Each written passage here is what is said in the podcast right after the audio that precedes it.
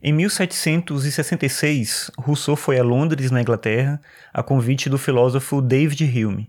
O que se conta é que ocorreu uma comoção na cidade semelhante ao que se daria hoje por conta da presença de um astro da música.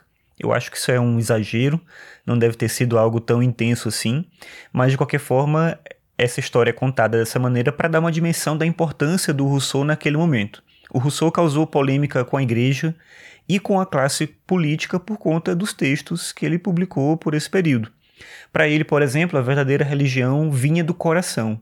Isso certamente não agradava às instituições religiosas, daí o problema dele com a Igreja Católica, por exemplo.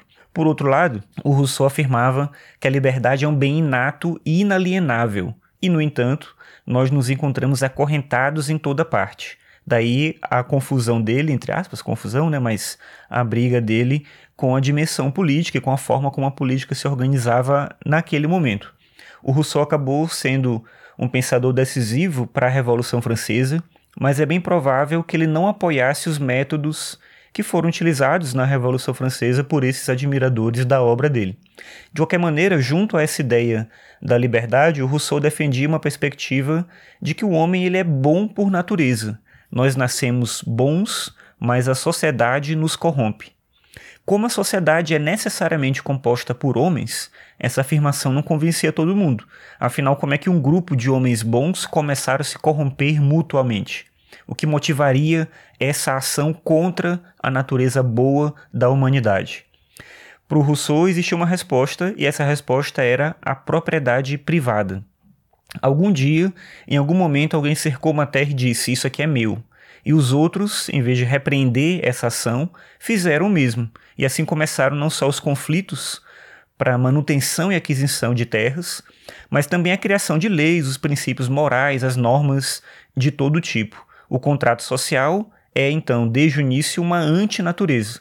Mas ao contrário do que os acusadores do Rousseau diziam, dentre eles o Voltaire, que tem uma frase mais famosa nessa linha, o Rousseau não queria que as pessoas voltassem ao estado de natureza. Ele sabia que isso é impossível. Então a questão para ele é como garantir a liberdade dentro do contrato social. A resposta que ele vai dar para isso é o conceito de vontade geral. A vontade geral, então, é a resposta, porque pressupõe que nós podemos ser livres ao mesmo tempo em que obedecemos às leis.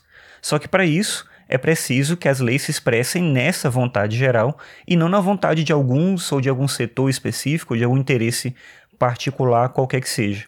O ponto de partida para isso, e toda dificuldade vem justamente daí, é a decisão de que nós não podemos alienar a nossa liberdade. Em uma democracia representativa, por exemplo, que é a nós, é exatamente isso que a gente faz.